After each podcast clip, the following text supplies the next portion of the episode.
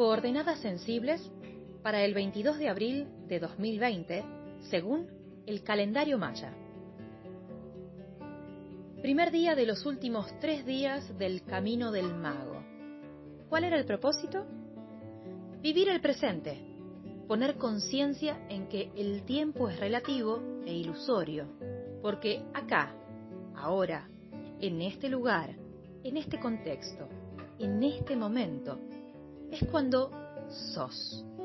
Todo lo que es, es ahora, porque ayer ya fue y mañana todavía no es. Entonces, hoy trae su energía la semilla espectral amarilla, que dice así, disuelvo con el fin de atinar, divulgando la atención, sello la entrada del florecimiento, con el tono espectral de la liberación. Me guía mi propio poder duplicado.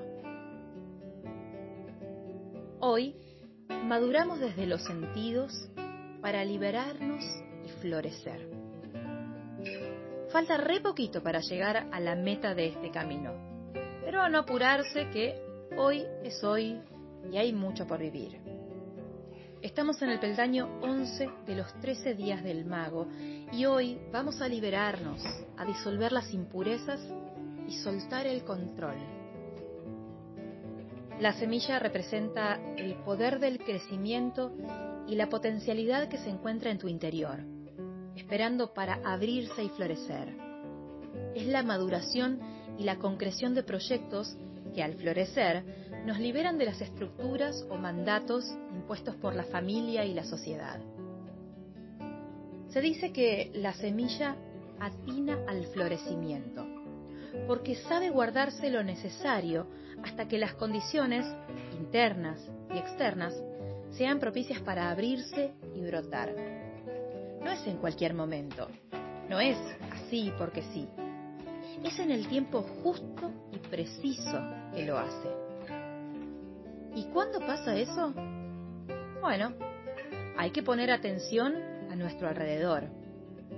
Y como ocurre, por ejemplo, en una huerta, si a la semilla plantada le llega la luz correcta, tiene el agua necesaria y lugar en la tierra para expandirse, si la estación es la adecuada, entonces rompe cáscara crece, crece y crece, abriéndose camino ante todo obstáculo o dificultad. Estamos, además, en el momento de la liberación de este recorrido, el tono 11, donde empezamos a soltar, a dejar de controlar, a romper con las estructuras que te limitan.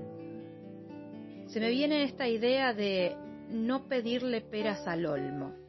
Es decir, dejar de poner energía y atención en lo que no sos y ponerle atención a tus verdaderas capacidades, más allá de lo que diga quien diga, si gusta, si no gusta y qué sé cuánto. Nos pasa a todos, algunos más, otros menos, que queremos encajar en las imágenes y expectativas de los demás. Queremos ser aceptados, queridos, amados, admirados. Pero si seguís poniendo tu atención en lo que pasa afuera, te perdés de lo que late en vos y está pidiendo crecer. Y busca luz y busca tu propia atención, tu propio cariño. No vas a florecer si no crees en vos. Me encanta ver en la naturaleza cómo la vida se hace lugar como sea, rompiendo una vereda, metiéndose en las cañerías, encontrando la grieta para crecer sin pedir permiso. Una de las riquezas más grandes de este mundo es la variedad que brinda, la diversidad de especies, de formas, de colores, de sabores, de sentires.